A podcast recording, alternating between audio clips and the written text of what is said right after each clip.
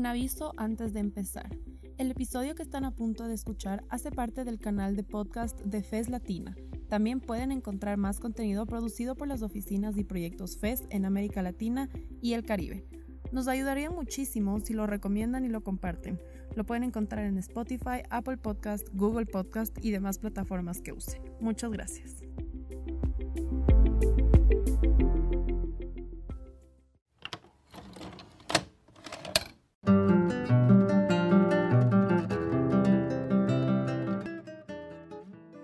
Cayambe vive en Guayaquil, Ecuador, y es la vocera de la organización Vivir Libre y directora de la Casa de Acogida Transitoria Trans, ubicada en la misma ciudad.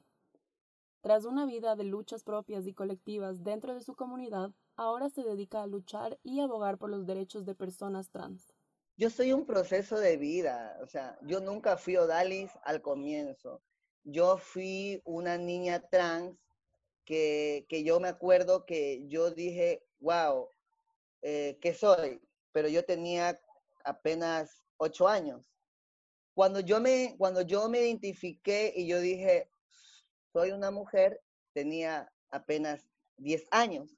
Odalis narra que a los diez años de edad se vio obligada a abandonar su casa tras el rechazo de sus padres por su orientación sexual, y siendo aún menor de edad, fue prostituida por una chica mayor a ella. Conocí esa vida, eh, y bueno, pero la conocí, pero me sentía feliz porque me sentía identificada, me sentía feliz porque podía ser yo. Mi amiguita me maquillaba y me acuerdo que me hacía un tutú por aquí arriba siempre. Era yo, o sea, era yo. Yo era feliz, aunque en violencia era feliz porque podía ser yo. Y eso es lo que me interesaba. Odalis se encontró con una realidad extrema dentro del centro de detención provisional, donde sufrió violencia, abusos y violaciones a sus derechos. Cuando me violaron los hombres en el CDP, yo dije, Diosito lindo, esto no es vida. Entonces fue cuando dije, mm, no, no, no, no, no. Aquí hay una justicia, aquí hay una ley y yo la voy a hablar, yo la voy a tratar de comunicar. Me obligaron a callar. El director de la cárcel me dijo que si que yo alzaba la voz, como mi delito era por, por delito sexual, tenía tendencia a que me den otra sentencia más. Me si tú eres inocente, obvio, entonces no hagas problema, me dijo. Te vamos a cambiar de una celda donde vas a estar más segura y no hagas problema. Y yo por mi libertad y por mi inocencia callé a la violación. Odalis asegura que estos fueron momentos que utilizó como fortaleza para educarse sobre cuáles son sus derechos y cómo luchar para defenderlos. ¿Por qué sigo en máxima? ¿Por qué sigo violada? ¿Por qué sigo tratada como hombre si mi nombre es Odalis Elizabeth Cayambe Bustamante? No Pedro Ricardo Juan, no que... Ah, no. Se acabó. Se acabó. Yo creo que desde ahí nació Odalis desde ahí nació vivir libre, desde ahí nació todo, desde ahí me di cuenta que tuve la arma más grande para poder defender a todas mis compañeras y cumplir con las garantías constitucionales de cada una. De acuerdo a los datos del estudio de casos sobre condiciones de vida, inclusión social y cumplimiento de derechos humanos de la población LGBTI, en Ecuador, más del 50% de sus encuestados no se encuentra afiliada al Seguro Social, ni tiene acceso a otro tipo de seguro de salud. Odalis detalla cómo vivió la comunidad trans de Guayaquil y otras zonas del país el estado de excepción que dio inicio el 15 de marzo de este año. La pandemia, la pandemia fue una bendición para nosotras, porque entre medio de todo eh, eh, esta pandemia, esta necesidad, esta violación de derecho constitucional que vivimos, por lo menos fuimos visibles porque entre toda la desgracia, en toda la miseria que vivimos desde el 15 de marzo, en que nos, eh, nos violentaron derechos constitucionales, no, nos votaron, los votaron de habitaciones, cerraron hoteles donde personas ejercen el trabajo sexual, muchas compañeras trans, migrantes, migrantes que viven en otras ciudades tuvieron que dormir eh, debajo de puentes, dormir, dormir en la calle, muchas compañeras tuvieron que seguir trabajando, prostituyéndose, arriesgando su vida, a pesar que sabiendo que la muerte estaba latente, todo eso por lo menos evidenció esa necesidad. También relata sobre las personas que empezaron a llegar a la casa de acogida transitoria trans, de la cual ella es directora. Como fue toda una crisis, eh, nosotros tenemos acá el espacio, que es la casa comunitaria trans, donde las compañeras comenzamos a buscar a la chica, véngase, chica, véngase.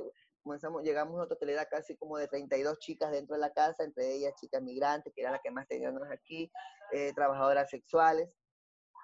Y comencé a incidir. Odalis explica que empezaron a buscar ayuda del gobierno y organizaciones no gubernamentales. Llegó tanta comida, gracias a Dios. Oye, ¿qué te diré?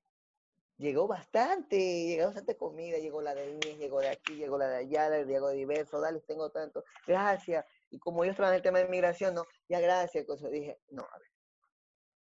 Nosotros no necesitamos desbaratar fundas porque ya tenemos la comida aquí en la casa, ¿verdad?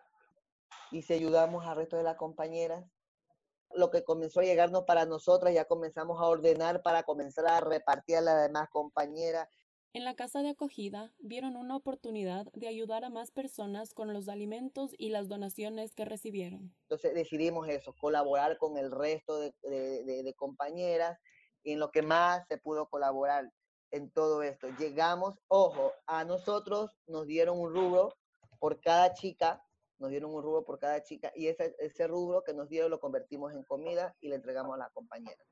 Todo eso todo eso lo convertimos en dinero, lo convertimos en comida y la comida la repartimos exactamente calculando, porque yo calculé y tenemos un registro, a 1.100 compañeras, entre ellas trans, LGBTI, trabajadoras sexuales.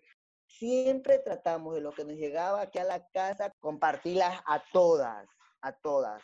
Y siempre, y gracias a mi Dios, siempre nos llegaba algo a la casa.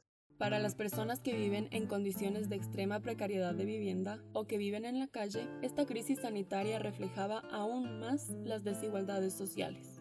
Pensando en aquellas personas y que estos momentos todo el país y el mundo estaba confinado, Odalis decidió crear un comedor comunitario para ayudar a quienes lo necesiten. ¿Me van a ayudar a cocinar?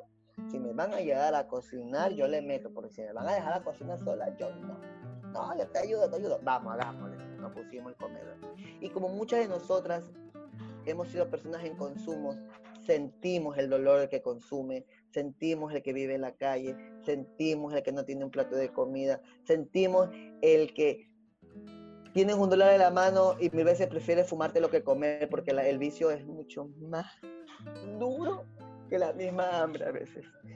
Entonces dije, vamos, vamos, vamos a hacer esto, vamos a tratar de ayudar. Desde el 2 de mayo comenzamos con la labor esto del, comer comunitario.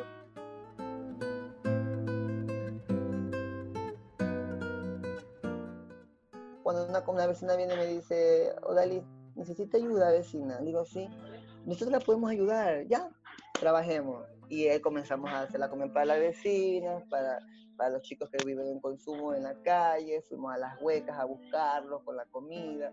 Entonces, y es un proyecto que se nació eh, dentro de la casa de Vivir Libre, nació por la necesidad, por eso, por eso nació el, el comedor comunitario y la vía comunitaria, por la necesidad de nuestro entorno.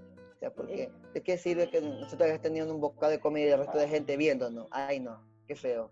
Odalis explica que su comunidad vive recibiendo constante odio y denuncia que inclusive durante el confinamiento, cuando no se podía estar fuera de casa pasada las dos de la tarde y cuando era prohibido reunirse en grupos de personas, inclusive en esos momentos recibieron odio. Hubo grupos que iban a la casa de acogida a protestar los derechos de las personas trans y llegaban hasta con la policía. Eso fue para mí lo más mm, peor porque la policía debe estar a mi favor nos mandó a guardar a nosotras, como que nosotros no las enfermas. Y ojo, que las que estaban sin mascarilla y sin protección biosegura eran ellos. Segundo, recuerda que no se puede hacer reuniones en grupo y eran más de 30 personas fuera de mi casa. Y viene que la policía te diga, sabes que usted métase más encierro. O sea, ¿por qué? Por ser trans. Qué dolor. Finalmente, Odalis expresa que su lucha contra la discriminación continúa para que el Estado reconozca los derechos de las personas transgénero y puedan vivir libres. O sea, solo pedimos que se nos, se nos devuelvan las garantías que son la salud, la vivienda, el trabajo social. O sea, es un derecho, hermana, solamente por el hecho de ser ciudadano ecuatoriano. La realidad lo que necesitamos nosotros es vivir libre, ñaña. Por eso le llamamos vivir libre, vivir en democracia, vivir con respeto, vivir con educación, vivir con cultura, vivir con trabajo, vivir con una vivienda, vivir con una asistencia social, vivir con todas las garantías que el Estado nos manda, que las leyes mandan como ciudadanas que somos.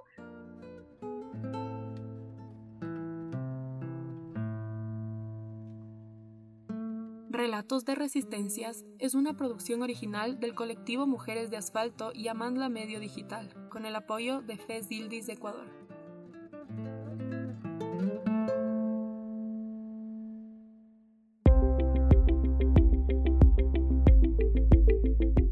Muchas gracias por llegar hasta el final. Si les gustó, nos ayudaría que lo compartan. Recuerden que este episodio hace parte del canal de FES Latina donde también pueden encontrar más contenido producido por las oficinas y proyectos FES en América Latina y el Caribe. Nos pueden encontrar en Spotify, Apple Podcasts, Google Podcasts y demás plataformas que usen. Les esperamos en un próximo episodio.